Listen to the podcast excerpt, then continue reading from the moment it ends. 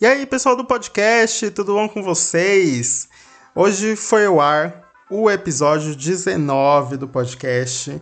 E o ano tá acabando aí, esse pode ser o último episódio do ano. Não sei se eu lançarei um episódio depois, mas enfim.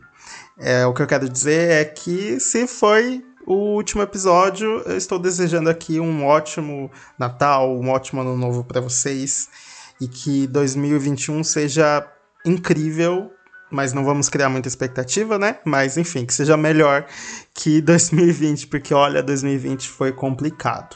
Mas enfim, né? Estamos aqui para falar sobre cinema, para falar sobre a sétima arte maravilhosa. Então, vamos falar dela aqui. Eu decidi trazer um tema aqui muito interessante, tipo, sério, gente, é muito legal e que pouquíssima gente sabe. Eu, inclusive, fiquei sabendo dessa história há pouco tempo atrás. Então, assim, é algo que realmente quase ninguém sabe. Que foi quando a queridíssima Hollywood, né, a grandiosa Hollywood, decidiu fazer um filme aqui no Brasil. E esse filme só não deu certo por causa do carnaval. Isso porque o diretor acabou conhecendo o carnaval, vendo essa cultura incrível e rica e ficou tão encantado que deu tudo errado no filme dele. Então a gente vai saber sobre essa história aqui depois da vinheta. Então, como eu sempre falo aqui, ajustem os fones, apertem o cinto, que o programa vai começar.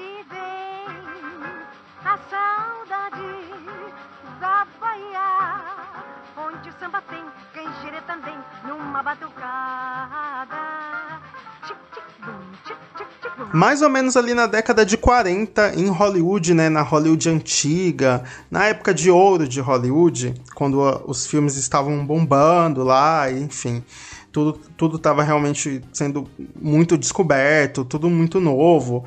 É, Hollywood decidiu criar um filme sobre a América Latina, porque não existiam tantos filmes assim falando sobre a América Latina, as pessoas não conheciam tão bem, né, sobre, enfim, os, esses países para esse lado, e aí decidiram fazer um filme, né, sobre, enfim, a América Latina, reverenciar o, algum país e tudo mais, e eles achavam que isso daria muito público, as pessoas, os americanos ficariam muito curiosos e tal, então era uma boa ideia até então. E foi aí que escolheram o Brasil, né, como esse país aí para explorar a cultura, para fazer um filme ali com o que se passasse, né, no Brasil. E tudo isso foi devido à política da boa vizinhança, que era uma política envolvendo o governo dos Estados Unidos com o governo do Brasil, era meio que uma aliança ali, enfim, que era algo ali que beneficiava os dois países principalmente os Estados Unidos, né? Como a gente bem sabe. Foi mais ou menos aí nessa época que teve até um personagem da Disney, que é o Zé Carioca, que foi inspirado no Brasil, enfim. Os Estados Unidos realmente estavam com os olhos voltados mais para cá. Não, senhor. José Carioca, Rio de Janeiro, Brasil. Tem um dos seus? Hã? Tem um dos seus? Bacana! Então eles decidiram escolher um diretor para gravar um filme aqui. E foi o diretor Orson Welles. E para quem não sabe, era um jovem diretor que havia feito um filme que é considerado uma obra-prima, que até hoje é considerado, se não o melhor, ou um dos melhores filmes de todos os tempos, que é o filme Cidadão Kane. O Orson Welles é o diretor de Cidadão Kane, né? E naquela época ele estava bombando por causa desse filme, então acharam que ele era o diretor ideal para vir para cá para fazer um filme aqui. Ele tinha várias ideias inovadoras e ele se destacava realmente na entre os diretores, mas ele também era considerado um cara muito difícil de trabalhar, com várias polêmicas envolvendo ele e ele não era, não tinha uma fama ali muito bem também em Hollywood, apesar de ser muito talentoso. Inicialmente, a ideia do filme aqui no Brasil era ter uma história com quatro segmentos, né? Ou seja, quatro histórias ali é, se interligando e tudo mais. Dentre essas histórias, era sobre uma história real que tinha acontecido de alguns pescadores que viajaram de Fortaleza até o Rio de Janeiro, que na época era a capital do país, né? Era, enfim, onde o presidente ficava, para falar com o presidente. Era uma espécie ali de protesto Exército, e isso acabou repercutindo no mundo inteiro, e aí eles acharam que seria uma boa ideia para inspirar, né, é, para fazer o filme. E outro segmento seria o carnaval, que é uma das, enfim, das maiores características que a gente tem aqui enquanto brasileiros. Então eles queriam gravar algumas cenas é, no carnaval para mostrar como que era o carnaval aqui, enfim, criar alguma história em cima disso.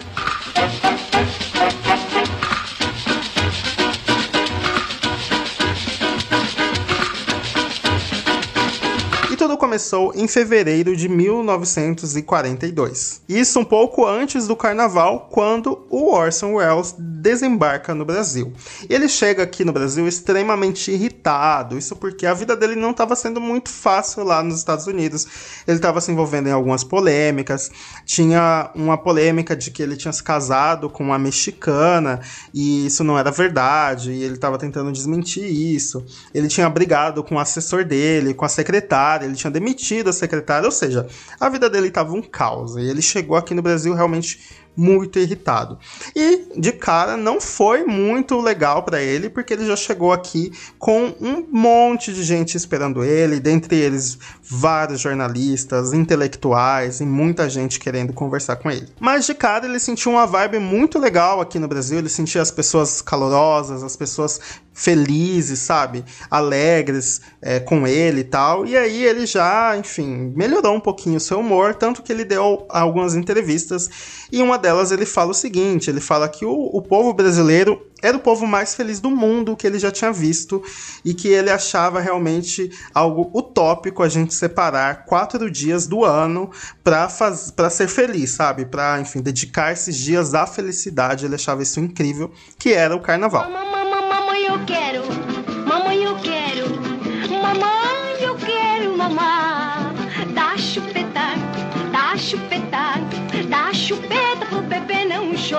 Então as expectativas estavam altas e tudo mais, e aí eles começaram as gravações. Eles filmaram algumas cenas é, de algumas passeatas no carnaval lá no Rio de Janeiro, filmaram também aquelas marchinhas e tudo mais, e o Orson Welles ficou um pouco decepcionado, porque ele achou as coisas ali um pouco xoxas, sabe?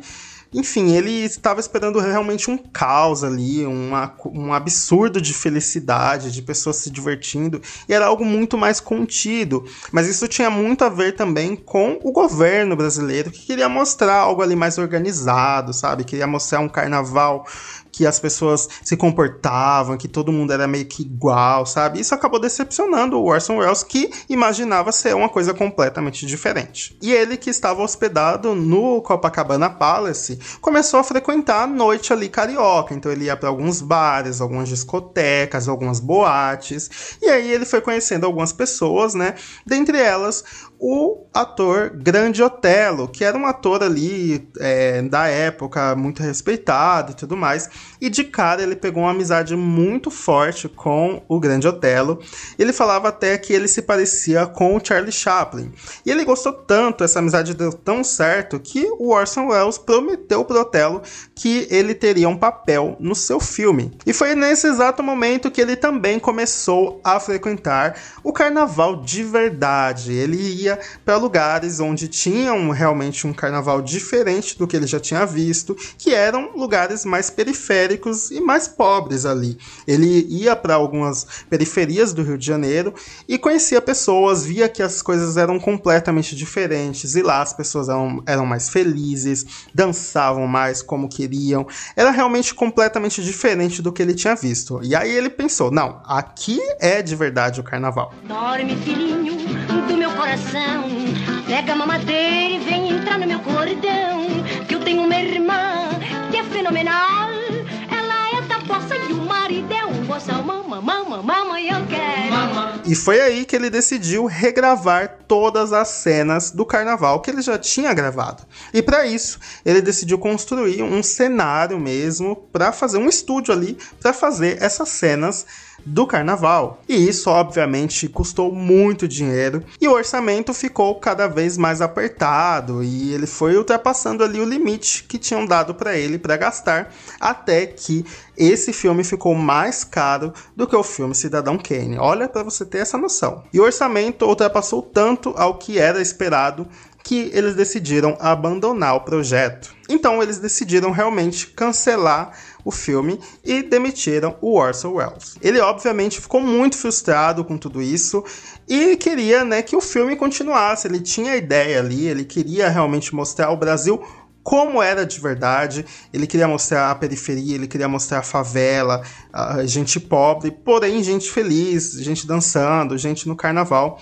E isso, obviamente, não agradou nem aos Estados Unidos, que não queria nada disso, tampouco o Brasil, né? O presidente na época, que era Getúlio Vargas, não gostava dessa ideia, então realmente eles vetaram qualquer iniciativa que o Orson Welles teve de continuar esse filme. E dizem que o Orson Welles ele se entregou ao carnaval, ele passou dias insanos de carnaval. Dizem que ele bebia bastante, ele usava qualquer droga que dava para ele, ele dançava e tem muitas fotos dele é, no carnaval se divertindo, é muito interessante. Inclusive, para vocês verem essas fotos, vai estar lá no meu perfil do Twitter. Eu vou fazer uma, uma thread, né? Sobre é, esse episódio e vai ter as fotinhas do Orson Welles no carnaval, vai ter tudo lá. É só você me seguir, é HollywoodCast. Mas enfim, o filme se chamaria It's All True, ou em português, É Tudo Verdade. E ele infelizmente nunca foi lançado porque ele nunca foi terminado, né? Eles pararam a gravação ali no meio. Depois de muitos anos, eles decidiram criar um documentário sobre esse filme e, e pegaram algumas imagens recuperadas, né, que tinham gravado para o filme filme para colocar no documentário. E depois que o carnaval passou, claro, o Orson Welles voltou para sua casa, voltou para o seu país, mas dizem que ele nunca mais foi o mesmo, porque ele mudou a sua forma de criar filmes e de fazer filmes. Depois disso, depois dessa viagem, ele passou a fazer filmes mais independentes, com orçamento um pouco menor e com temas diferentes. Eram filmes mais minimalistas, mais contidos. E dizem que o seu último filme, né, antes dele morrer, que se chama Verdades e Mentiras, tem muita influência brasileira. Ou seja, o carnaval realmente mexeu com Orson Welles, o diretor de um dos maiores, se não o maior filme do mundo. E disso eu não duvido nada, porque realmente a nossa cultura é tão rica, é tão especial, e o carnaval é tão maravilhoso que qualquer diretor que vem aqui gravar um, um filme sobre o carnaval, eu tenho certeza que vai se encantar. Mamãe, eu quero. Mamãe,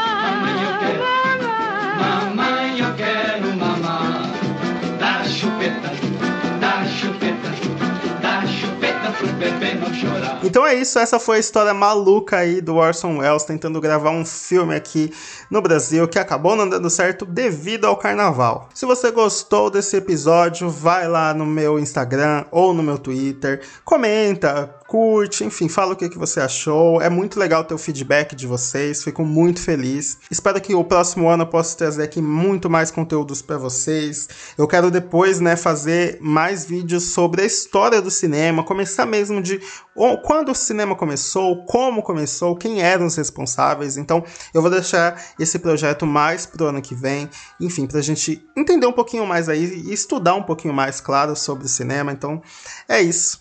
Fico por aqui. Desejo todas as energias positivas para vocês. Até a próxima. Tchau.